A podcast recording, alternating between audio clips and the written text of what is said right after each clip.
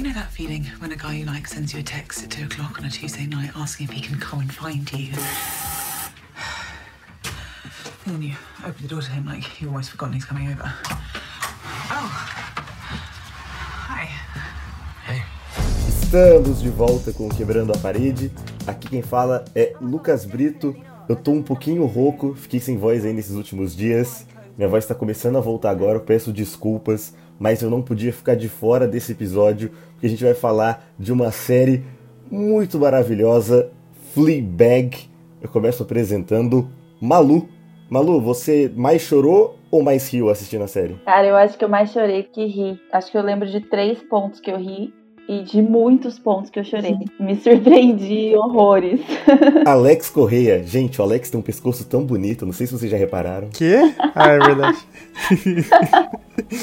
Ai, mano, esses elogios sempre de surpresa, meu Deus. E aí, gente, tudo bem? É realmente uma série que eu também fiquei muito surpreso, assim, eu fui ver por uma indicação mega whatever, e aí 20 minutinhos só, né? Por que não? E aí eu fui ver 4 horas depois, tava tendo que encher o saco de todo mundo na minha agenda para ver é, essa série maravilhosa. Não, mas acho que a gente aqui deve um agradecimento ao Alex ter indicado essa série pra gente no episódio passado, pros nossos ouvintes. Cara, quem confia em você assistiu se deu bem, quem não assistiu, sinto muito. Tá perdendo uma excelente série. Porra, sinto muito mesmo. Escutem mais, nem sempre o Alequinho, mas dessa vez, meu Deus, sem erro. Melhor indicação que você já deu, Alex? É que assim, tem indicações que não é para todo mundo, entendeu? Essa, além de ser para todo mundo, é uma coisa realmente muito boa mesmo, sabe? Tipo, não, não tem o que falar mal dessa série e não tem quem não goste. Como é que chama quando todo mundo vota igual. Unânime. Unânime. É unanimidade a qualidade dessa série. Teve uma pessoa que não gostou, que foi o Marvin Pinho.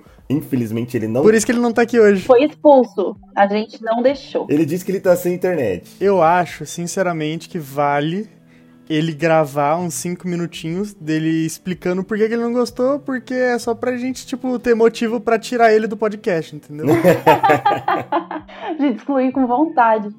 Fala galera, por motivos internéticos, fiquei de fora desse programa, hein? Pelo jeito que bom, porque todo mundo gostou da série. O que eu quis dizer é que eu só achei ela meio genérica, assim. Fiquei com a impressão de qualquer coisa, sabe? Que foi contra os nossos os meus companheiros de mesa aqui, principalmente o Alequinho, estava pregando. Não me odeiem por isso, gente. Sei que todo mundo gostou. É, não me expulsem também, eu gosto muito desse espaço. Ah, não façam isso. Até a próxima, se tiver internet. Para reforçar o nosso time hoje aqui, então, pra gente não ficar desfalcado na ausência de Marvin Pinho, eu decidi convidar ela, que sempre assiste tudo, tudo que, eu, que a gente fala aqui nesse podcast, ela que assiste comigo, minha companheira de pré-estreias de pijama, a única pessoa que eu confio para fazer minha sobrancelha, Isadora Saraiva, minha namorada. Ah, que lindo! E participando, entendeu? Reforçando o time feminino para falar dessa série, eu acho essencial. Muito obrigado pela honra desse time, onde eu confio de olhos fechados, onde eu escuto com tanto, tanto, tanto carinho, sou tiete mesmo. Vim aqui pra dispor, né, Lucas Brito? É isso que eu vim fazer. Por que, que você tá sem voz mesmo? Ixi, Lucas. Por causa do final, né? Nossa, mas você. Que, que, ué? Quando o time perde, grita também? Então, mas é porque o time quase ganhou. A hora que o time quase ganhou, eu gritei muito, entendeu? Ah. Não sabia dessa regra. Muito bem, gente. Fleabag. A gente até tava conversando aqui antes da, da gravação começar e a Malu falou: Onde é que eu tava? Onde é que eu tava? Que essa série foi lançada em 2016 eu nunca ouvi falar. Essa série maravilhosa aí do, do Amazon Prime. Ela fez sua estreia em 2016, teve sua segunda e última temporada no ano passado, 2019, criada, escrita e protagonizada pela talentosíssima Phoebe Waller-Bridge, que também foi showrunner e produtora executiva da primeira temporada de Killing Eve, trabalhou no roteiro do novo 007, fez sua participação em Star Wars também já, no segundo pior filme da saga, infelizmente. Qual que é o primeiro? O primeiro é Star Wars 9, sem dúvida, disparado. Justo. Ela e a série foram indicadas e venceram vários prêmios, incluindo Globo de Ouro, Emmy, BAFTA. E o Alequinho indicou pra gente. A gente ficou meio com o um pezinho atrás antes, mas a gente também resolveu dar uma chance. Acho que todo mundo aqui se apaixonou logo de cara pela série. E eu quero ouvir de vocês, por que, que vocês acham que essa série é tão boa? Por que, que vocês gostaram tanto dela? Acho que a peça-chave é ela. Cara, gente, não tem como você não gostar dessa série, porque essa mulher é incrível, ela é incrível, da cabeça aos pés, ela, ela é tudo, ela é um conjunto, o que essa mulher faz em cena é surreal, gente. Ela é muito boa. E todo o elenco, né? Tudo ali muito. É tudo muito perfeito. Eu não consigo nem falar o que, que eu. Pra mim, o que, que, o que, que é mais perfeito ali no meio. Nem sei, gente. Eu acho tudo tão, tão encaixadinho, sabe? Tudo tão, tão pensado. Meu Deus, surreal. Olha, o que eu mais gostei foi, tipo, como que é retratada a pessoa, que geralmente a gente não vê uma mulher assim. Quando a gente vê até uma mulher empoderada, é sempre num conto diferente, tipo, é algo, é uma visão muito realista mesmo. Então, todas as emoções, os sentimentos que ela traz pra gente, tipo, Parece que a olhada dela da câmera é literalmente para passar o sentimento para você. Tipo, como assim? E você que sente. Funciona muito bem, parece um filme interativo. É uma experiência muito diferente. O que valeu foi isso, é eu estar tá dentro junto com ela. Então, Lucas Brito, como o senhor disse, né, série ganhou um milhão de prêmios e ganhou também o coração de Donald Glover. Não sei se vocês viram aí, mas ele tem um bilhão de entrevistas junto com a, a Phoebe, porque eles fizeram Star Wars juntos e tal. E ele sempre comentava e tal que amou amou e que, que, que adorou essa série. Inclusive, eu acho que os dois deviam ficar juntos num, num, num casal de extrema artisticidade. Ele fez um discurso no BAFTA elogiando ela e eu achei incrível. E tem muitas coisas que ele diz ali que eu concordo muito. Que é tipo, é difícil das pessoas que consomem muito desse material audiovisual se surpreender hoje em dia, porque tem muito esse retorno do clássico muito forte e tal, de coisa que a gente já viu, que é desse lance do pós-terror e tudo mais, que nada mais é do que o uso bem forte do cinema clássico de uma forma um pouco diferente. Ou então é totalmente desse padrão hollywoodiano e tal, que não é tão interessante para as pessoas desse tipo de, de maturidade artística e tal. E eu acho que Fleabag ele é, ele é perfeito em todas as áreas, assim, tanto tecnicamente, tanto criativamente, nas escolhas que ele faz. Então, o que me surpreendeu realmente foi isso, que foi uma coisa que eu nunca tinha visto ter essa, esse, essa qualidade de ser perfeito é, em, em, todos os aspectos, assim, nada me, me ficou tipo, ai, mas puta, ou então, hum, mas, nada, assim. E, e como eu já recebi vários áudios no WhatsApp de ouvintes aqui, eu sou o cara mais chato do mundo. Inclusive, bota do Vinão aí. Alex, vai ser chato assim na puta que pariu, irmão. Tentando ouvir o quebrando a parede aqui, velho. Pô, na moral, mano, isso é muito chato, cara. Insuportável. Mano, é ridículo. Dá vontade de ir na sua casa e dar três pescotapas, velho. Mas é isso, eu realmente me surpreendi de, tipo, diversas vezes eu me peguei, tipo, caraca, é isso que tá acontecendo, tipo, ah, que da hora, e, e tudo isso em questões tanto técnicas, que é algo que eu realmente sempre me surpreendo ou não, é, e tanto criativas, de tipo, ah, é, mano, ela falou isso, nossa, entendeu? Tipo, de roteiro mesmo. Então acho que essa série é incrível por causa disso. Tudo é novo e não é novo podendo ser ruim, é novo e realmente muito bom. E eu acho que uma justificativa muito boa para conseguir essa qualidade excessiva da série é justamente que a gente sempre fala aqui de quem que tá produzindo, quem que tá escrevendo. Então essa série é criada, meio que produzida, escrita, né, que o Lucas falou, pela Phoebe, e ela foi maturada durante anos no, numa peça dela, então já era um, um texto muito forte, era um projeto muito íntimo e pessoal dessa pessoa, sabe? E aí eu realmente acredito muito que o cinema, quando é feito por um artista e não por milhares de produtores, é, ele sempre vai ter muito mais qualidade. Quando você deixa uma pessoa fazer o filme, ser o diretor mesmo, não ser é, só o nome que vai assinar o filme por trás do, do, do estúdio e tal, igual Star Wars, que foi essa pataquada inteira, é, eu acho que realmente você deixar o artista livre para criar sempre vai sair coisas novas. E nesse caso saiu novas e muito boas. Unindo o que o Alex e a, e a Isadora falaram, eu acho que o que faz com que ela fique tão boa e a gente se envolva tanto. Acho que há, muito tempo eu não me envolvia tanto com, com um personagem de alguma coisa. E ainda mais em tão pouco tempo, né? Numa série tão curtinha. E ela, acho que por ela ser essa produção dela, essa vivência dela, ela ter tido esse relacionamento com a peça de teatro durante muito tempo, a série ela é muito crua, né? Ela é muito. Cara, ela é muito real, ela é muito gente como a gente, literalmente, né? Ela faz comentários que, que nós muitas vezes não temos coragem de fazer, é, coisas que a gente pensa, mas que a gente fala, tipo, cara, isso é tão. É, foi pregado pra gente há tanto tempo que isso é tão sujo de se falar em voz alta. E ela fala, sabe, sem, sem medir palavras sem, sem pensar duas vezes, sem se colocar no lugar sagrado feminino que, que a gente vê colocarem tanto, principalmente quando você fala de sexualidade feminina, né? É uma, é uma liberdade para falar da repressão de um jeito que eu nunca tinha visto antes. É, eu acho que é isso que, que aproxima tanto, porque ela, ela incomoda mas ela te questiona, sabe? Ela te, ela te coloca para pensar e te mostra que mesmo aquelas coisas mais que você achou que você achou das mais absurdas que já passaram pela sua cabeça no âmbito sexual, ela também pensa e ela também fala e ela explana aquilo, sabe? E, e, essa proximidade que, que o quanto essa série crua traz, eu acho que é um ponto fortíssimo. É muito engraçado, tipo, quando ela fala disso, porque, assim, é, a gente tá tão acostumado a ver essas piadas em filme, tipo, de comédia, em que é até considerado sujo, tão saturado mesmo que a gente já tá, e com quando, tipo, uma mulher tem um pensamento parecido com ela, a gente vê como algo cômico, mas é muito acostumado a ficar interno. Você não, não expõe para ninguém, e, tipo, lá ela fala, então é algo que você vê, assim, o que você pensa ali também.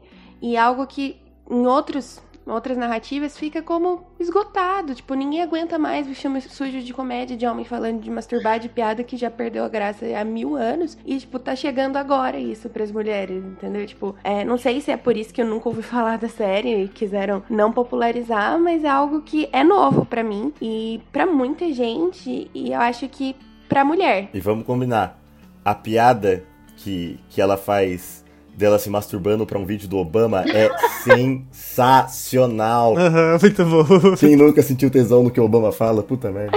É muito bom. E ela deu uma entrevista, né, falando que depois que essa, que essa cena foi ao ar, ela recebeu muitas mensagens de muitas mulheres falando que se identificam com aquilo, que elas já fizeram aquilo. E, e, o, quanto, e o quanto isso é real, né, cara? Tipo, o quanto isso é normal, o quanto, o quanto ninguém fala sobre um negócio, tipo, perfeitamente natural. Mas que em algum momento da história ficou ficou, encolhidinho ali, né? Tipo, ó, só que você não fala, não, que é constrangedor, sabe? Nada parece que é constrangedor na série, né? Exatamente. Ela nunca tá constrangida. E isso é bizarro. Tipo, tem coisas que ela que acontecem com ela e que ela era pra ela estar tá desconfortável. E quando ela tá falando com a gente, que é a hora que ela realmente tá expondo o que ela é, o que ela tá sentindo, você vê, cara, essa mulher não tá constrangida. Ela não tá, tipo, ela tá ok. Ela fica constrangida quando ela é vista, né? A gente vai falar disso depois, mas tipo, de resto, todo o resto pra ela, todo, tudo que é tabu pra gente, pra ela é foda-se. Ela não fica constrangida nem na situação que ela tá vivendo, nem quando ela quebra a parede com a gente. Então, assim, você vê que ela tá realmente muito transparente. Você mergulha junto da,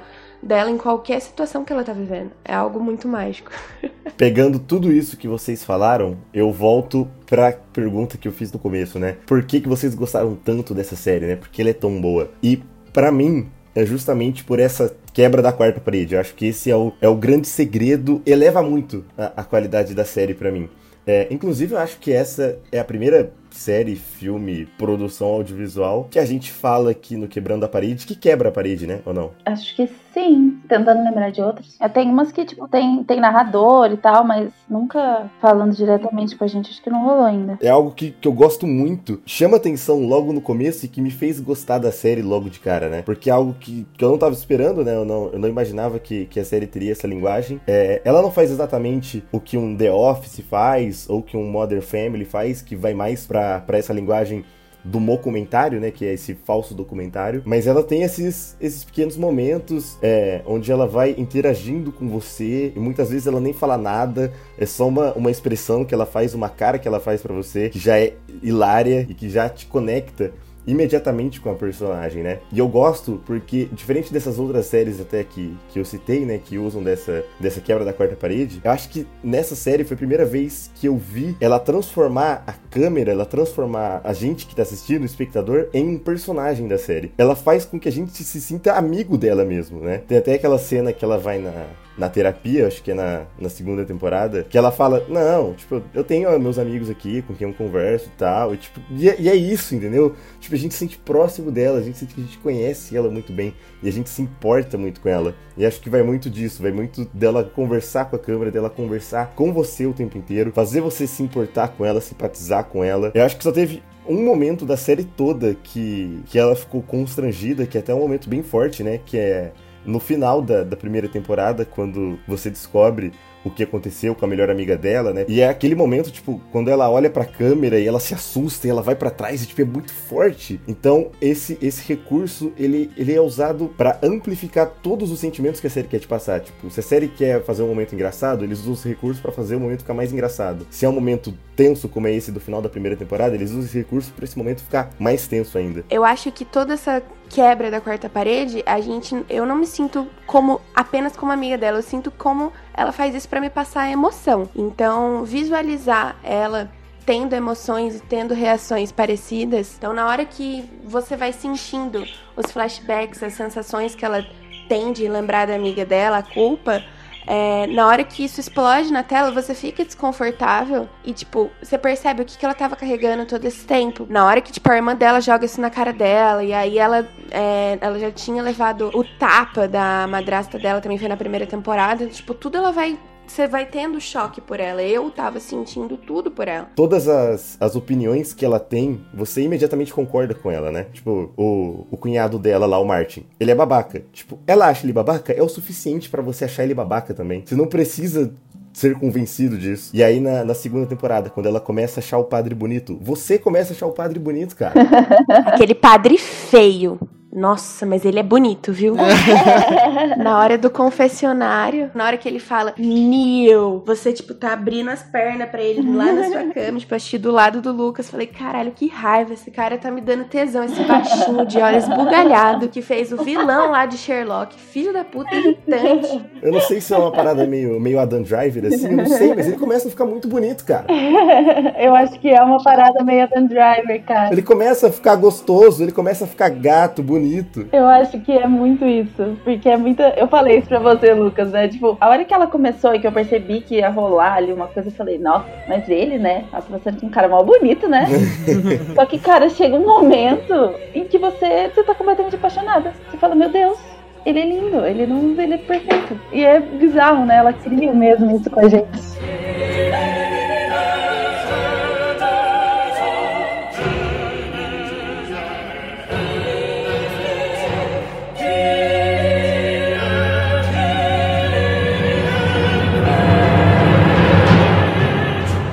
Mas então, uma, uma parada que eu, que eu gostaria de perguntar para vocês e tal, que não tem um pênis, é que o Lucas Brito me, me questionou e tal, da, da presença feminina no podcast e tal, que seria mais interessante, eu concordei e tal, mas eu, particularmente, não achei uma série que é, assim, escrita para esse público especificamente, sabe?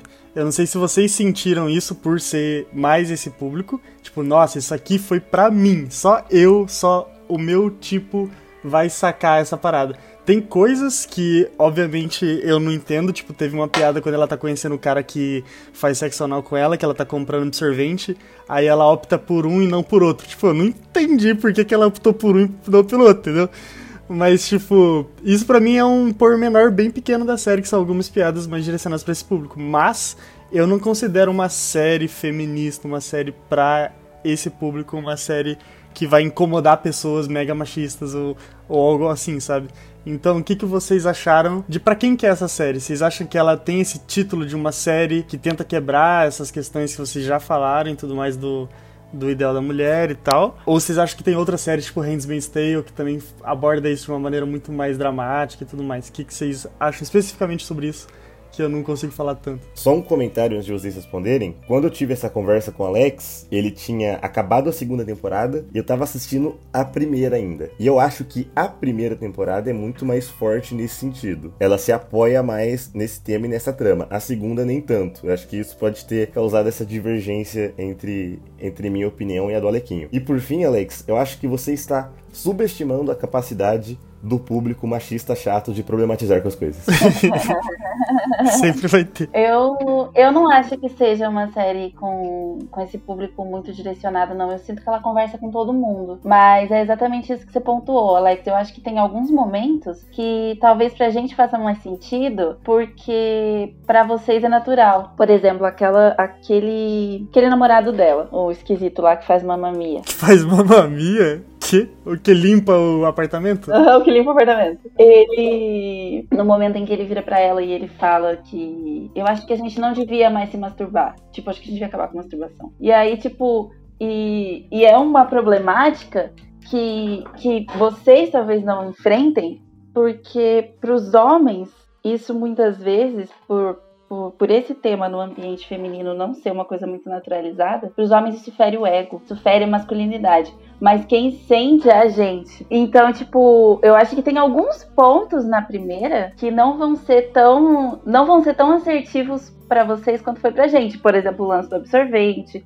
por exemplo, vários, entendeu? Mas eu não sinto que tem um público, público direcionado. E eu concordo muito com o Lucas. A, a, na segunda temporada muda completamente, assim. É, parece que você tá assistindo outra história, né? Só que sobre uma pessoa que você já conhece e já gosta. Mas eu sinto que na primeira existe muito esse problema, né? Existe o problema do corpo dela e de tipo, cara, se alguém não quiser meu corpo, eu não tenho mais nada. Mas existe muito também da, da, problemática da solidão dela, e isso não é exclusivamente feminino. Então, eu sinto que a primeira ainda traz umas discussões maiores. Aquelas cenas no retiro deixam isso muito claro, são uma crítica muito clara ali, né? É uma, uma diferença muito drástica, né? Da maneira com que elas têm que lidar com os problemas e que os caras têm que lidar com os problemas dele. Mas eu acho que não, não tem um público direcionado. Eu acho que só muda um pouquinho a experiência, mas acho que não, não existe. Eu acho que não é esse o foco. O foco realmente não é ela ser assim uma pessoa empoderada, sabe? Eu acho que o que faz, o que é feminista dessa série é justamente que é um conteúdo que você não espera dela de uma mulher, dela insistir, dela ser confortável em falar de sexo. E confortável dela falar de sexo não é aquela confortável de,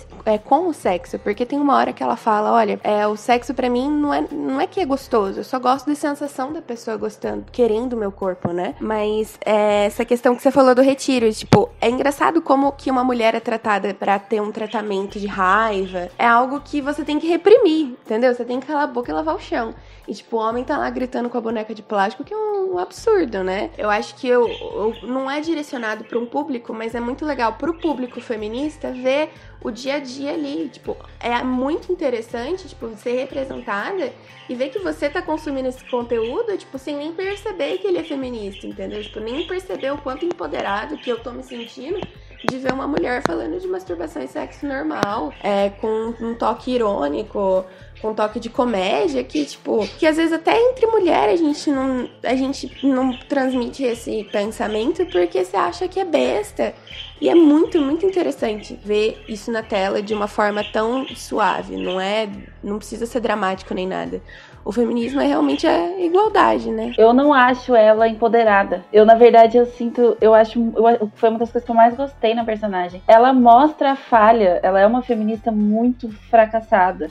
Ela é uma feminista que tem problema sexual, que ela tem problema com o corpo, ela tem problema com a família, ela tipo, odeia a irmã dela depois que você começa a ver uma relação ali nascendo. Ela, ela é uma feminista que simplesmente destoa, né? E que não faz questão nenhuma de estar de tá inteirada e de estar tá abraçando e amando mulheres. E eu achei isso massa, sabe? Tipo, ela trazer essa. essa é o que eu falei, né, no começo. É, o quanto é crua, o quanto é real, sabe? Tipo, não. Ela sai muito do, do senso comum, sabe? Do tipo, não, feminista você tem que amar todas as mulheres, você tem que amar o seu corpo e você tem que, não, velho, eu odeio meu corpo, paciência, e é isso aqui que eu tenho pra mostrar, sabe? Eu acho que o legal é justamente isso. Tipo, ela não. Ela, por isso que eu acho que conversa muito com todos os públicos, porque é uma pessoa normal. É, e ela ainda tira uma onda, assim, com esse feminismo mainstream já no primeiro episódio, né? De tipo, ela. Naquela palestra sobre as feministas e entra uma mega senhorinha, mega, tipo, num padrão conservador cinematográfico, assim. E aí a primeira pergunta é: levantem as mãos quem, quem trocaria cinco anos de vida por um corpo perfeito. E só as duas levantam. E, e aí depois tem um diálogo com o pai dela, né? Que eu acho que é uma das cenas que já te convence que a menina atua que nem um monstro, assim. Que ela, ela vai, não vai, vai, não vai, vai. E aí ela vai, quebra tudo lá e começa a chorar e fala no final I'm a bad feminist Feminist. Claramente é uma série feminista e ela é feminista, mas ela também consegue meio que cutucar essas feministas mainstream e tal, que é o que é meio que que esse esse esse tipo de, de feminismo que tem nessa nessa palestra. É legal, tipo, quanto é real mesmo essa imagem do, assim, do ser feminista e não ser segura, né? Então é algo que eu não acho que ela tá cutucando as feministas, entre aspas, entre aspas, extremas. É porque é um movimento que, por mais que você acredite, que você queira, você sempre vai ter insegurança do seu lado. Tá na vida de toda mulher. Não é porque o seu corpo é ruim que, tipo, você você vai lutar com seus direitos. Não, é algo que você só questiona porque são atitudes que tá na nossa cabeça. Nossa, eu tenho que amar meu corpo, né? Porra, o que, que eu tô aqui reclamando? Você se questiona, eu acredito no feminismo, mas eu não ajo assim comigo. Então, assim, sendo hipocrisia no, no que ela tá fazendo. Eu tenho certeza que a Malu também, tipo, nossa, será que se eu tivesse um corpinho mais legal, tipo, eu ia estar aqui? Ela não, não tá tentando lacrar, ela não tá reclamando das lacradoras, ela não tá fazendo nada, ela só tá sendo ela. E algo que, assim, a gente conviver com o feminismo é realmente isso. Você questiona você porque, ah, eu não tô agindo com algo igual a algo que eu acredito. Então, você acha bobeira ou você reduz a nada. É algo que não acho que é uma indireta. É algo que você realmente é um fardo, uma, um dilema que toda mulher vai ter na vida. impõe pra mulher que você precisa se amar, que você precisa, tipo, e não, não é assim, né? É um processo. E essa cena, Alex, do, da palestra, foi uma das três que me fizeram, tipo, rir muito. Foi uma das três cenas que eu, tipo, realmente pausei pra rir. Posso tentar adivinhar qual foi uma, uma das outras, Malu? Ah. O Alex comentou dessa cena da palestra, que é, que é na primeira temporada, e na segunda tem uma que é um pouco parecida, que é quando ela vai naquele. Quando ela vai naquele rolê com o padre, que eles têm que ficar quieto, pensando, refletindo, e aí se o Espírito Santo quiser falar alguma coisa, ela levanta e fala. E ela fala que ela acha que ela não seria tão feminista se tivesse peitos maiores. Mano, maravilhosa, maravilhosa, maravilhosa, maravilhosa. Se eu tivesse um corpinho melhor, eu com certeza não estaria aqui. eu faço podcast porque eu sou muito inseguro em relação à minha aparência, então vocês ficam só com a minha voz mesmo e tá tudo bem. Vou voltar um pouquinho na conversa, porque vocês, vocês três falaram algumas coisas é, bem interessantes que, que eu quero comentar. Primeiro, sobre essa, essa divisão, né? Essa diferença da trama, né? Do tema entre, entre a primeira e a segunda temporada, né? Eu achei as duas bem distintas, assim. E por que que, que é assim? Eu tava vendo uma, algumas entrevistas dela também, enquanto, enquanto fazia a pauta aqui pra esse programa. E, e foi aí que eu descobri, né? Que antes de vir a série era uma peça, né? De teatro, como vocês falaram. Uma peça de uma mulher só, um monólogo. Tem até um vídeo bem legal no YouTube, se vocês quiserem aí, é só pesquisar, tipo, Fleabag Play versus TV Show, Series, alguma coisa assim. Esse vídeo ele compara, né, como que é a peça com os episódios. E a primeira temporada, ela é baseada 100% na peça, tanto que tem, tem falas, tem diálogos que são exatamente iguais. É tipo, é a mesma linha, na mesma intensidade que ela faz na peça, ela faz na série depois. E é muito bacana você ver que na peça, isso aqui é só pra, pra mais uma vez o quão talentosa ela é. É literalmente só ela e uma iluminação. Tipo, não tem cenário, não tem absolutamente nada. Então ela vai descrevendo tudo o tempo todo. Ela vai descrevendo os personagens, ela vai descrevendo o cenário. E aí quando você vê isso traduzido na série, você fala, tipo, caralho, mano, é, é igualzinho. É como o Alex falou no começo, né? Tipo, ela tá muito familiarizada com esse material. Tipo, é um material muito íntimo dela. Ela tem domínio completo do que ela tá fazendo, da história que ela tá contando. E é muito legal você ver o mesmo material funcionando em duas mídias diferentes. E mesmo na, na peça, com menos recursos, ela, ela consegue ainda assim ser muito engraçada. E é claro que a série é mais longa e tal, a série adiciona mais detalhes, né? E eu acho que até, até por isso, né? Até por ter sido uma, uma peça de teatro antes, que ela optou por, por colocar essa linguagem de, de quebrar a, a quarta parede na, na série. Porque ela quis trazer esse sentimento, né? Dessa proximidade que ela tinha com o público na peça pra série também. Acho que funcionou muito bem. E aí, só pra finalizar, algo que, que dói muito meu coração é ela ser tão curtinha, né, cara? Tipo, só duas temporadas, só seis episódios de 20 minutos e, tipo, é um negócio tão bom, mas tão bom. Eu até me questiono se se tivesse mais episódios poderia estragar, né? Acho que às vezes é melhor deixar do jeito que tá mesmo. É verdade. Mas era pra ter uma temporada só, porque ela só queria adaptar o que foi da peça pra TV, que foi a primeira temporada. Tanto que tem esse, esse longo intervalo entre as temporadas, né? E ela tava convencida de que não ia fazer uma nova temporada, de que ia acabar na primeira, justamente pelo modo como acaba, né? Pelo final, que a gente comentou aqui, daquele momento onde os segredos dela são revelados e ela fica envergonhada, ela fica assustada. Tanto que, se vocês reassistirem, vocês vão perceber que ela para de falar com a câmera a partir daquele momento. Até o final da temporada, ela não interage mais. E aí, ela não queria fazer uma nova temporada porque ela não conseguia pensar numa justificativa pra isso numa justificativa para que a personagem voltasse a falar com a câmera. Mas ela disse na entrevista que o que fez diferença para ela, o que convenceu ela foi justamente ela ter pensado no personagem do padre como alguém que também iria quebrar a quarta parede, como alguém que seria ali o único personagem a perceber isso, né? E aí eu jogo essa pergunta para vocês. Por que, que vocês acham que o padre é o único personagem a perceber isso? Ele foi o único que enxergou ela, de verdade. Ele foi o único que olhou, que se importou. Ela era sozinha, né? Ela não tinha ninguém. E isso fica muito claro a série toda. E o padre é a primeira pessoa que presta atenção nela. É a primeira pessoa que ama ela ali. Eu acho que tem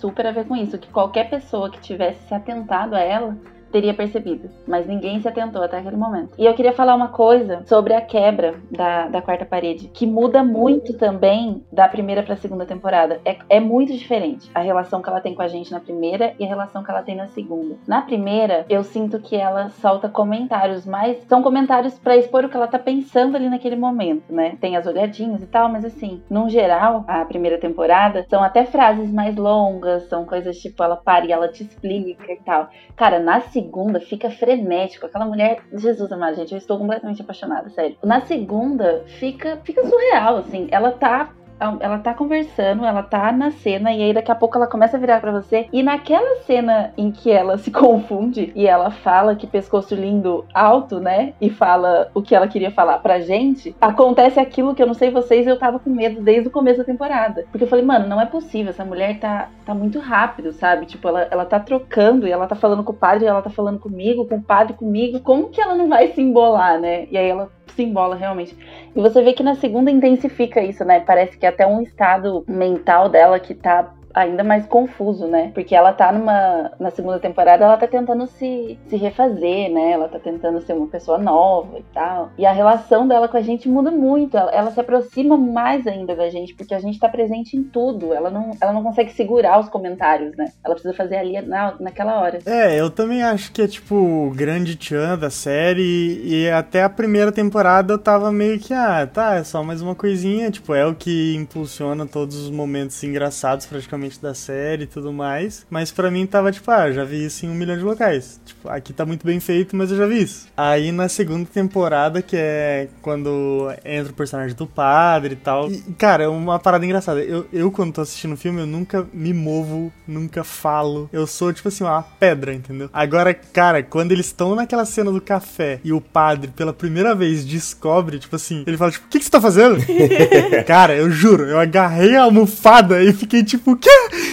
Como assim? O que tá acontecendo? Ele sabe, ele, ele, ele sabe sobre mim. Ele descobriu sobre a gente. Eu tava tipo, mano, o que, que eu tô vendo aqui, meu Deus do céu? Tem uma hora que ele grita pra câmera, né? Tipo, acho que esse é o único momento que ele de fato olha pra câmera, né? Tipo, naquela cena que eles estão conversando à noite, que é a primeira vez que ele percebe, tipo, até ali ele só percebe. Mas essa cena ele olha pra você, ele vira pra câmera, ele grita e você. Meu Deus, que é isso? E até desfoca. Nossa, e eu fiquei com uma dó do foquista, que geralmente ela tá bem perto da câmera e o assunto tá longe, né? E o foco sempre vem e vai, assim, meu Deus, isso dá um trampo, gente. Coitado do cara. E uma cena que pra mim foi genial, acho que assim, uma das melhores cenas da série. Na verdade, o primeiro episódio inteiro. Aquela cena do jantar é incrível. A conversa dela com a gente, a quebra da quarta parede naquela, naquele episódio, eu acho que é a melhor da série inteira. É, o quanto a câmera passeia por todo mundo, sabe? E as olhadinhas que ela dá e ela mantém a classe ali na mesa. Absurda, absurda. Ela é de outro mundo.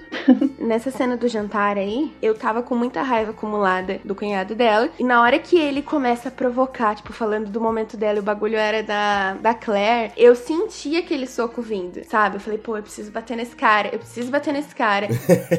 então é por isso que eu acho que tudo que ela transmitiu pra gente era pra gente sentir o que, que ela ia fazer, porque o jeito dela de mostrar todos os sentimentos, tudo que ela pensa, é com, com a quarta parede. Então você já tava vindo, você falou, ela vai bater no, no Stranger Things, ela vai, você vai ver. Me dá muita raiva da, da Claire não ter acreditado. Na hora que ela fala, ah, eu sei que ele, que a Claire realmente assume que eu sei que foi ele que beijou, tipo, por que, que ela fez aquilo? Eu tenho uma raiva imensa ainda da Claire. E é algo que deu para perceber como ela perdoou a Claire depois, né? Quando a, ela realmente mudou de atitude. Algo que fica muito, muito, muito no, na, entre a família dela é o como ela não é acreditada, o, quanto, o como ela não é vista e pelo padre ela é. Porque ele é uma pessoa que não dá para acreditar, tipo, o irmão dele é pedófilo e não ele, tipo, ele realmente trata a vida dele com esse humor que, assim, que ela também trata. Então eu acho que tem essa semelhança, né? Então ele olha ali pra câmera, ele percebe porque ele ama ela, igual a Malu falou. Ele realmente é o único que tá prestando atenção nela de verdade, tipo, não trata ela igual uma idiota, igual o pai dela faz. Nossa, o pai é outro também desgraçado. É realmente importante quanto a segunda temporada, o quanto ela perdoou o pai, o quanto deixou ele viver lá com aquela madrasta ridícula. Dá pra sentir ela perdoando, ela entendendo. Ela fez essa curva ficar perfeita, mesmo sem ter planejado a segunda temporada, porque na hora que ela continua amando a irmã, continua amando o pai, é, que até aparece do velório da mãe dela para explicar um pouco esse sentimento, deixa muito desenhadinha a segunda temporada. Então, se não era, não era intenção da Phoebe, Parabéns, deu muito certo, filha da puta. Muito bom. Só um comentário rápido. Esse cara, esse ator que faz o, o Martin, né? Ele é perfeito pra fazer papel de babaca. Ou é babaca ou é pirado, né? Eu acho que o papel menos babaca dele é o de Stranger Things. Quem que ele faz em Stranger Things? Eu não lembro. Ele faz um aquele jornalista meio maluco, conspiracionista. Ah, é verdade.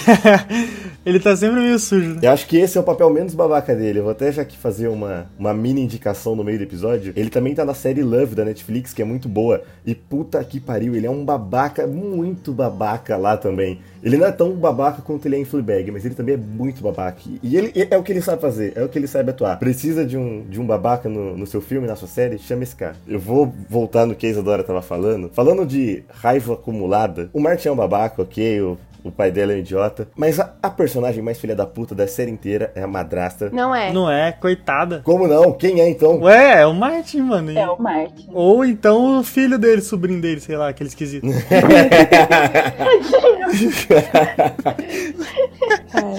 é o louco, ele é gente boa. Ele é gente boa. Não é, mano, ele é esquisitaço. mano, deixa eu só falar uma parada que eu vou esquecer com certeza, que eu acho muito legal. Isso, tipo, é uma parada do cinema, assim. Que é uma piada interna cinematográfica do autorretrato. Tipo, a primeira cena eu acho que tem a Madastra, que é no primeiro episódio, que ela vai lá chorar com o pai dela e o pai dela fala, não sobe. Aí um segundo depois ela tá subindo as escadas e encontra a madrasta pintando um quadro, tipo, abstrato, todo nojento, né? E aí ela pergunta, ah, o que, que é isso? Daí ela fala, ah, é o meu autorretrato.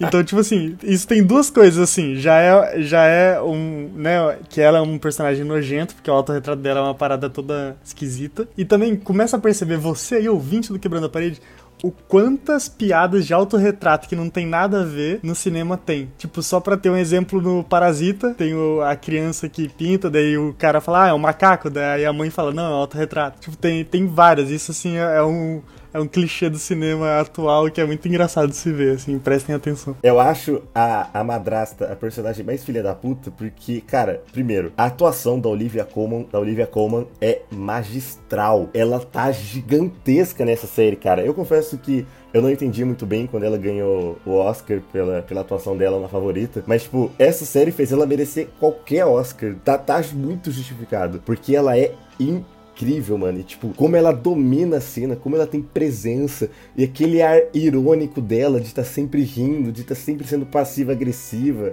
Me lembrou a, a, a, advogada do História de um Casamento, sabe? Que ela tá sempre meio sendo simpática, mas você odeia ela. Ele pega esse clichê de conto de fada, né? De, de conto de fada, da madrasta má e tal. Mas, cara, funciona muito, muito bem. Eu acho que é uma, é uma das personagens, apesar dela causar tanto esse ódio, é uma personagem que eu gosto gosto muito pela atuação, que eu acho sensacional. Eu acho que é também um outro ponto altíssimo dessa série são as atuações, né? Como o Alex falou, a, a Phoebe atua muito bem, o padre atua muito bem, mas acho que a, madra, a, a madrasta ela é, ela é, um ponto fora da curva no, no quesito atuação dessa série. Ela, ela tá em outro nível. Eu, eu nunca assisti outra coisa da, da Olivia Colman, mas eu lembro quando ela ganhou o Oscar e que eu achei ela uma graça. Tipo, eu fui muito com a cara dela, eu achei ela muito simpática e ela subindo lá incrédula que ela tinha ganhado contra aquele monstro de gente que tava concorrendo com ela e tal. E aí, quando eu fui assistir a série, eu tinha uma simpatia muito grande por ela. Então é muito da hora o quanto ela tira essa simpatia de você rapidinho, né? Eu fui com um quentinho no coração, sabe? Eu fui assistir Fleabag sem saber nada, eu não sabia nada sobre o que era. O Alex falou, vamos assistir, vamos assistir, eu não sabia nem do que você.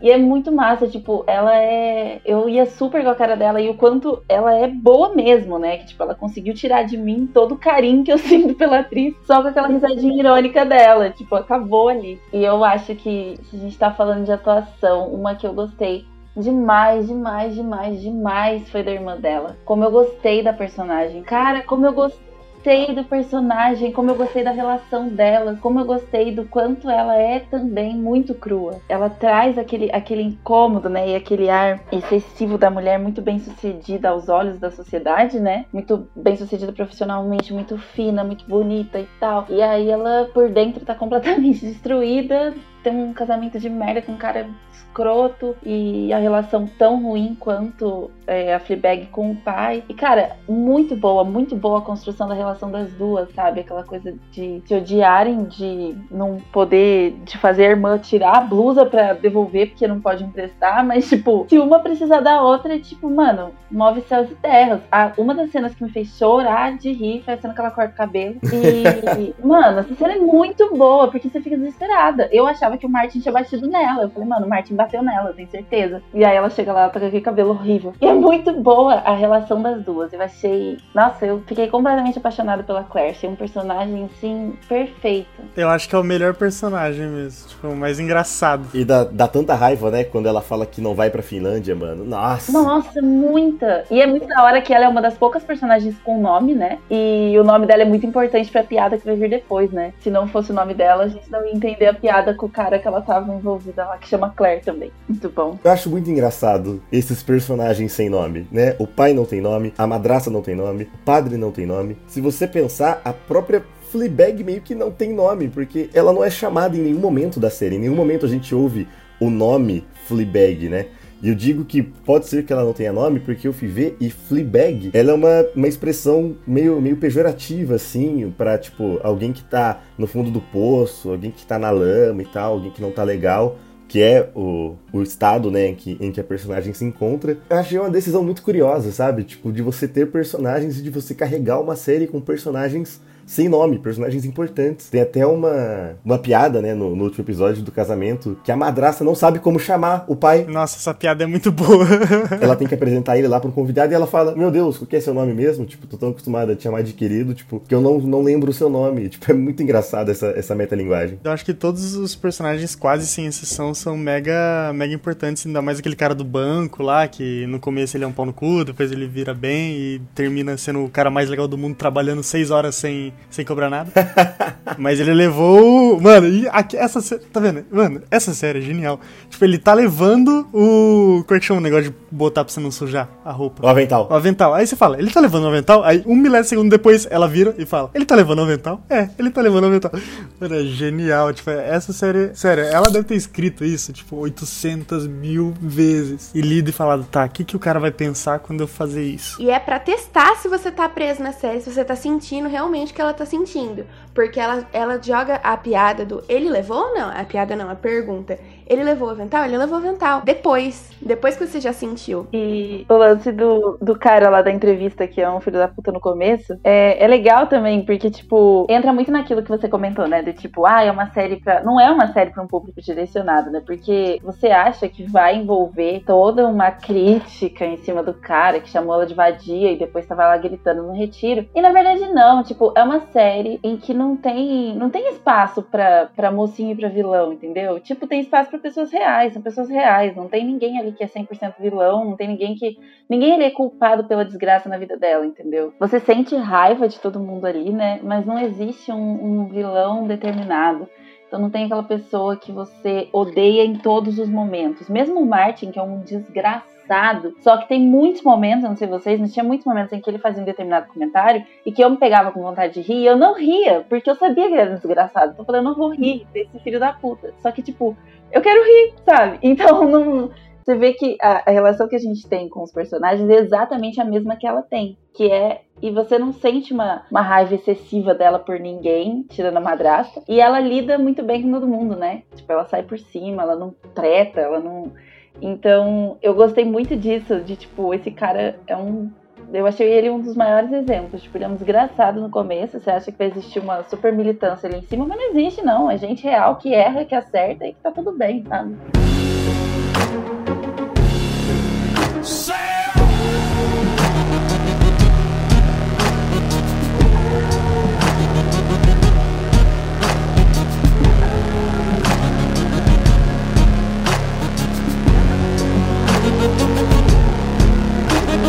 Quando eu vi o pôster e tal, eu tava tentando fazer uma associação a algo de Jesus, né? Então, o Antigo Testamento, o perdão também na segunda temporada. Ela tem 33 anos. Ela tem 33 anos, na hora que você falou isso também fiquei meio, ah, o que que tem aí? Parecia que eu tava tentando assistir mãe. Eu tava procurando muito isso, muito, nossa, o que que é a raposa, o que que é o porquinho da Índia? Talvez nem foi intencional, talvez eu tô tendo sendo aquela chata insuportável que fica fazendo de cult em podcast aí da vida, entendeu? Não sei mas é algo que eu realmente estava buscando muito por causa dos 33 anos e por causa do pôster. Então, tipo, o padre seria Deus e aí, tipo, quando ele ama ela, tem que morrer pros pecados, perdoar aqueles que, tipo, machucaram ele, que é algo que Cristo fez na cruz. Ficou muito isso na minha cabeça, só que são muitos pontos fortes da série que não sustentam essa minha perspectiva. Mas é algo que eu queria compartilhar, porque o padre é uma pessoa que enxerga ela, que ama ela e tem esse lance do perdão que para mim realmente é muito forte. Eu acho que talvez o ponto mais aberto que a série deixa, assim, pra, pra interpretação seja justamente a raposa. O que, que vocês entenderam dela? Para mim, a raposa é a relação do padre com sei lá, com, com o celibato. Em todos os. Eu não sei, eu sinto que, que a raposa apareceu para ele nas duas vezes em que ele precisou escolher Deus ou ela. A primeira vez que ele. que é muito boa também aquela cena, né? Que ele fala, você viu, era uma raposa e tal. E que é quando você descobre a perseguição de raposas. É justamente o momento em que ela pergunta para ele, né? E o que, que você faz quando você encontra alguém que você gosta? E depois, no final também, né? Que é justamente o momento quando ele toma a decisão. E, e que deixa no ar também, né? Tipo, será que ele realmente tomou? Será que esse é o ponto definitivo. Eu não sei, para mim eu acho que é uma coisa, é uma perseguição assim dele, sabe? Tipo, é quando ele se coloca em questionamento se ele realmente quer aquilo. Era o pecado, tipo, querendo correr atrás dele, né, no caso, querendo trazer ele para vida fora de Deus. Eu acho que ele, a raposa ter ido para lá foi um bom sinal, porque. Então, mas eu acho estranho, tipo, aí quando ele tá indo embora, porque ele negou o pecado, a raposa ainda continua indo atrás dele, não anda? Então, Alequinho, é isso que eu ia falar. Eu fiquei muito na dúvida se a raposa tá ali para representar, né, o pecado, a tentação, o sexo, ou se ela tá ali para representar Deus. Ah, eu espero que seja tentação, que significa que volta. Porque ele vai estar tá com essa tentação e eu tenho esperança dele voltar com ela. Pra mim, ela só representa que ele é verdadeiro, tá ligado? Tipo, que ele. Na primeira situação, ele usa aquilo como. Pra mim, foi meio que uma analogia a todo o cristianismo e tal, que às vezes você usa isso como desculpa para certas paradas. Ele usa Deus como desculpa para justificar o porquê que eles não podem estar juntos. E aí tem essa analogia com a raposa. E aí no final, quando mostra que a raposa era verdade, porque assim, ele já tem um questionamento quando ele começa a mentir sobre o irmão dele para não ser o padre lá e tal. Então você já acha que esse personagem pode mentir, então provavelmente estaria mentindo para não ficar junto com ela. Quando tem a situação da raposa, você acha que é outra mentira. Mas daí quando tem essa raposa no final, eu acho que aí é, é meio que para passar a régua nisso, de tipo, as coisas que eles estavam falando é verdade realmente o que eles passaram era verdade, entendeu? Agora, essa questão da raposa sempre seguir ele e tal, realmente não, não pensei muito sobre isso. Na primeira cena que ele cita esses lance da raposa, era aquela mesma cena que eles estão conversando à noite lá e que ele percebe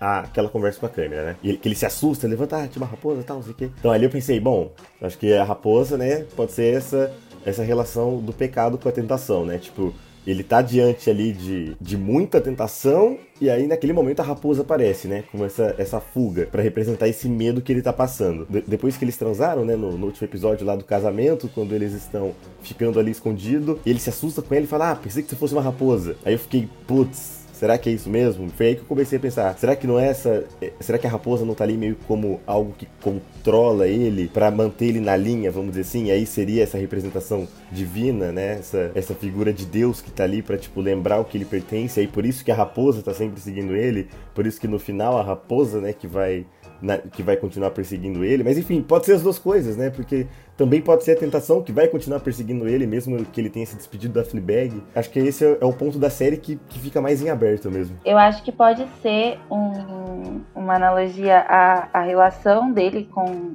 com Deus, a relação dele com, com, com o celibato. É exatamente o que a Isadora citou, né? Ele, quando ela vai no final é, atrás dele, mesmo ele não estando mais junto com ela, é, e ela aponta, né, ele foi para lá, eu acho que pode ser bem isso, né, do tipo, essa, essa dúvida e esse, e esse conflito dele com, com o celibato vão acompanhar ele sempre, e, e, isso já acontece desde antes dela aparecer na vida dele, né, ele já tem esse, essa relação conflituosa com, com a raposa desde antes dela, então, assim, talvez aquilo seja um, a raposa seja realmente o que o que coloca ele em questionamento, sabe? O que aparece para fazer ele tomar uma decisão logo quando ele se sente pressionado, quando ele se vê numa situação conflituosa, que nem essa, né?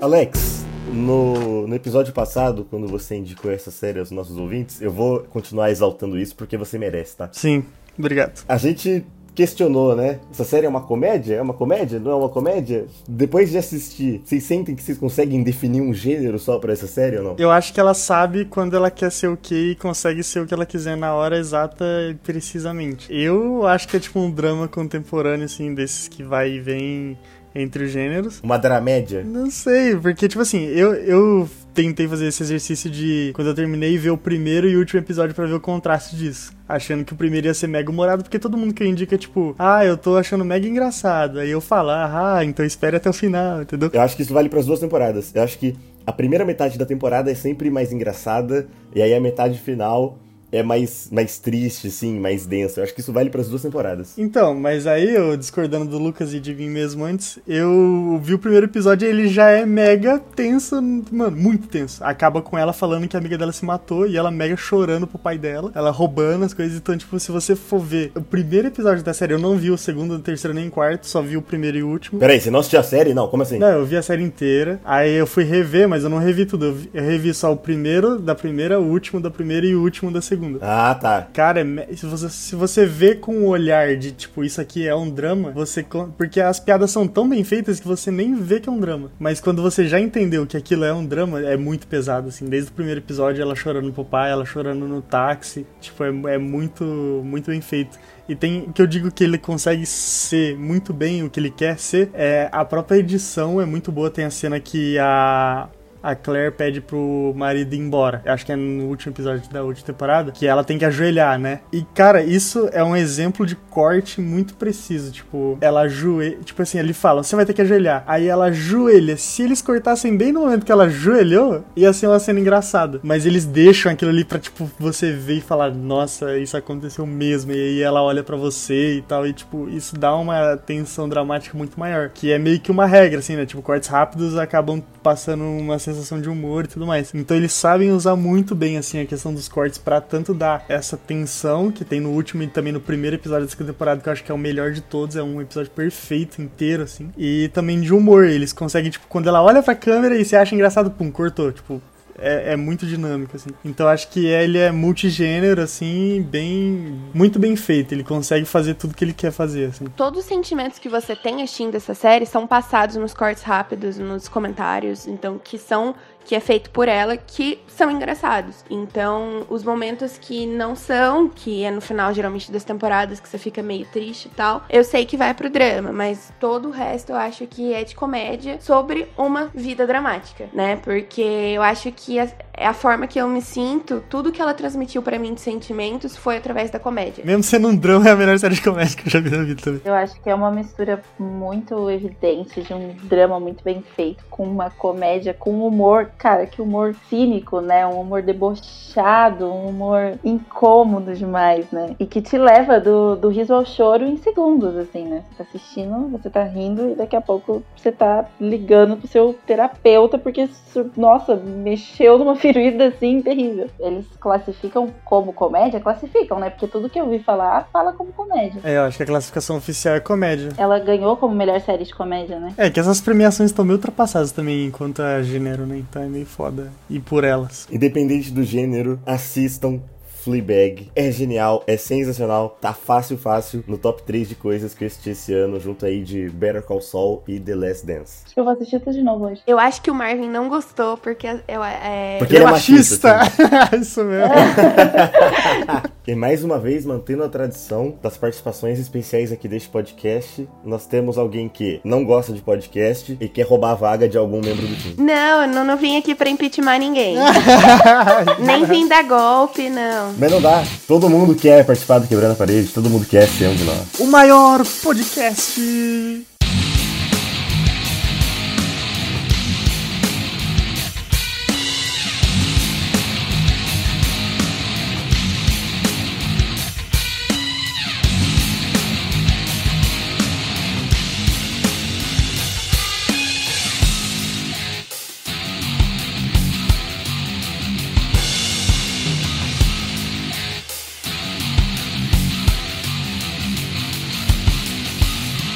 E com isso a gente encerra aqui mais um episódio do Quebrando a Parede. Acho que a minha voz, minha voz segurou bem até o final, né, galera? Ou não? Não. Tá, paz. Se você não falasse que eu tava rouca, eu nem. Ah, para com isso. Mano, a Malu é muito engraçada, mano. Eu adoro a Malu, na moral. O Lucas pergunta, eu falo, não. A Malu, ai, se você não falasse.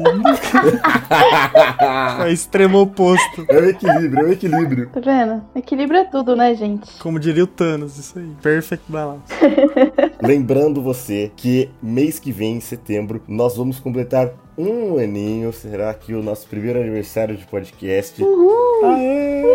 E nós queremos a sua participação. Então passa lá nas nossas redes sociais que a gente está preparando um episódio especial bem bacana para vocês. Mas a gente quer saber o que vocês acham, a gente quer saber o que vocês têm a dizer, seus comentários, as suas perguntas. Então passem lá nas nossas redes sociais. Fiquem ligados que em breve, aí nos próximos dias, a gente vai soltar algumas novidades por lá. Não é Maluzita. É isso aí, gente. Então, pra quem ainda não segue a gente, é, nosso Instagram é o arroba quebrando a parede, o nosso Twitter é o arroba quebrando a parede, sem o Ezinho do final, só com o D. Fica de olho por lá que vai aparecer. Sintam-se 100% à vontade pra mandar a sugestão de filme, de série, do que vocês quiserem ouvir a gente falando. Pra quem tá chegando agora, a gente sempre pede a sua participação lá.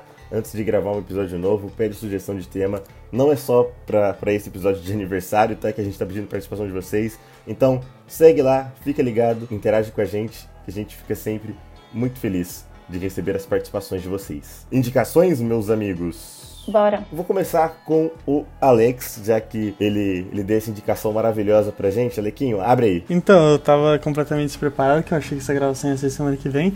e eu também não tô vendo muita coisa, porque eu tô, enfim, numa jornada de trabalho absurda. Mas eu tô lendo um livro, olha só, Malu. Gostei, gostei, gostei. Acho que é o primeiro livro que eu li esse ano. Chama Manual do Roteiro. Do Sid Field, com Y. É, ele é tipo o maior professor de roteiro da história, lá lá lá. E ele escreveu um livro muito mal escrito, na real. Não sei se. Enfim. É, mas ele ensina bem como se fosse uma aula mesmo. Tipo, cada capítulo tem um exercício pra você fazer que é bem, bem interessante. E ele serve pra você entender tudo que compõe o roteiro. Tipo, quais são os atos, para que eles servem, como que é a construção do personagem, para que que isso influencia em tal coisa e tal outra. É, ele é bem rapidinho de ler, tipo um livro pequeno. É, eu tô gostando bastante, assim, serve pra você que tipo quer entender um pouco mais de cinema. Eu acho que a melhor coisa é saber como fazer. É, não que você precise fazer, mas entender como é o processo, eu acho que ajuda você a, a entender os porquês das obras. Então fica a minha recomendação: Manual do Roteiro. Sid Field. Eu li esse livro no primeiro ano de faculdade e eu recomendo, cara. Ele realmente é muito bom, é muito legal. Foi um dos primeiros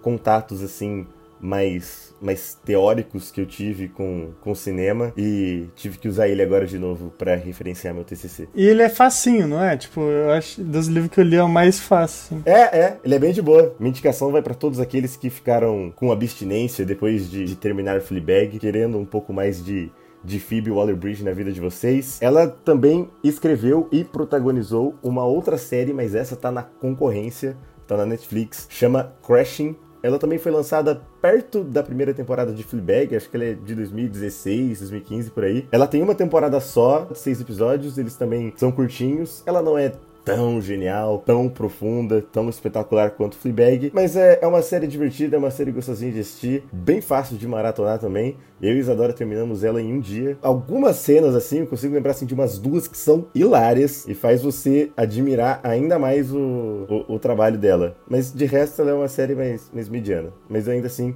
recomendo Crashing na Netflix. A minha indicação é um pedido de fã, não sei o que, que é, um, de ouvinte. Os dois termos, eu como ouvinte, vírgula fã, barra, tanto faz, do Quebrando a Parede. Então eu vim aqui, né, invadir o sistema para implorar para vocês assistirem Hamilton, igual eu tô fazendo com todos os meus amigos. Estão aqui, eu estou implorando, meu Deus, Alex, Malu, e por favor, o Marvel lindo, maravilhoso, por favor, assistam, tá? Assistam. Que que eu, essa vai ser a minha indicação. Ah, não, onde que eu vou assistir? Gente, eu sou a rainha da pirataria. Vou deixar o link na bio do meu Instagram para vocês assistirem. absurdo! Absurdo! Vocês vão assistir, é um link. Se vocês não sabem baixar no torrent, a legenda tá linda, a qualidade tá boa. É um site que não tem muita não tem quase nada de. de como que é o nome? Vírus. Anúncio. Vou deixar lá no, no link da minha bio, arroba isadora.saraiva, igual da livraria, vocês vão lá ver. É algo muito mágico. Eles contam a história da independência dos Estados Unidos. É três horas apenas de rap pop, então não tem uma fala. É uma produção da Broadway que tá em HD e é muito, muito foda mesmo. Ah, não, é musical? Puta, aí você me perdeu, meu irmão. Não, não, mas não é um formato de musical, é algo assim mágico que revolucionou, tipo, ninguém vai conseguir fazer igual, igual Fleabag revolucionou séries de comédia, ninguém vai fazer igual Hamilton. É algo muito, muito mágico e é uma produção muito foda, é de tirar o chapéu. Então assistam, seu olho vai querer respirar de tanto que você tá lendo legenda, aqueles caras não respiram, você vai querer respirar vendo o filme. Eles têm debates, tipo, presidenciais, em, como se fosse batalha de rap. É muito, muito foda. Muitos dos textos é baseado em cartas, então. Ah, agora eu vou ter que ver. E eu vou deixar o link lá para vocês assistirem. Eu imploro, vai mudar a vida de vocês. Olha, eu sou suspeito para falar porque eu sou fã de musical, mas realmente é muito bom. Eu até queria aí fazer um, uma menção honrosa no meu top 3 de coisas que eu assisti esse ano. Hamilton merece muito daí também. O Lin-Manuel Miranda é um gênio. O cara escrever três horas só de música, de rap, e tipo, fazer um musical na Broadway, tipo, com uma pegada tão, tão contemporânea. Ah, deixa, eu vou parar de falar. Vou guardar por episódio, tá? Assistam. Malu, Alex, Marvin, assistam. Maluzita, Fecha mais uma vez pra gente o episódio com sua indicação. Eu vou indicar uma outra série da Amazon Prime que eu assinei a Amazon Prime só pra assistir Fleabag. Não estou nem um pouco arrependida. Pagaria só pra assistir Fleabag pra sempre. Mas que eu comecei a assistir depois e me apaixonei. Que é da Amazon Prime também é Amor Moderno, Modern Love. Eu assisti como quem não quer nada. Ah, terminei Fleabag aqui, tô órfã, vou começar. É uma série baseada em histórias que foram publicadas no New York Times no jornal. Então são, são todas as histórias são baseadas em, em, fatos mesmo, são histórias de alguém e fala sobre amor, mas amor em diferentes formas, em diferentes relações e é linda, é sensível, é bonita, é, dá para chorar bastante, dá para se emocionar, dá para dar risada. Muito gostosinha de sentar, assistir em família, super light, dá para assistir. Cara, muito, muito, muito gostosa mesmo, recomendo muito. Tem Andy Garcia, Anne Hathaway, tem uma galera. Os episódios são independentes, você pode assistir na ordem que você achar melhor. Recomendo muito, é muito, muito belezinha. É isso, fechamos aqui mais um episódio. Obrigado, Maluzita, que fez aniversário na véspera dessa gravação. Uh, obrigada. Feliz aniversário. ah, obrigada. Obrigado, Alequinho. Eu gostei. E obrigado, meu amor, Isadora Saraiva, por estar aqui hoje. Também trouxe aí a participação especial dos seus simpáticos e adoráveis passarinhos. Ah, com certeza, gente. Piu, piu, piu, né? Eles curtem bastante. Eles estão meio dormindo, mas obrigada, é um prazer estar aqui. Gosto muito de acompanhar vocês sempre, porque eu conheço vocês, então eu queria estar tendo esse bate-papo ao vivo no cinema. Então vamos que vamos pra quando acabar isso aí a gente voltar em pré-estreia. Muito obrigado, claro, a você que ouviu mais um episódio do Quebrando a Parede, que ficou com a gente até aqui. Um beijo e até o próximo. Tchau. Bye, bye. Tchau. Falou.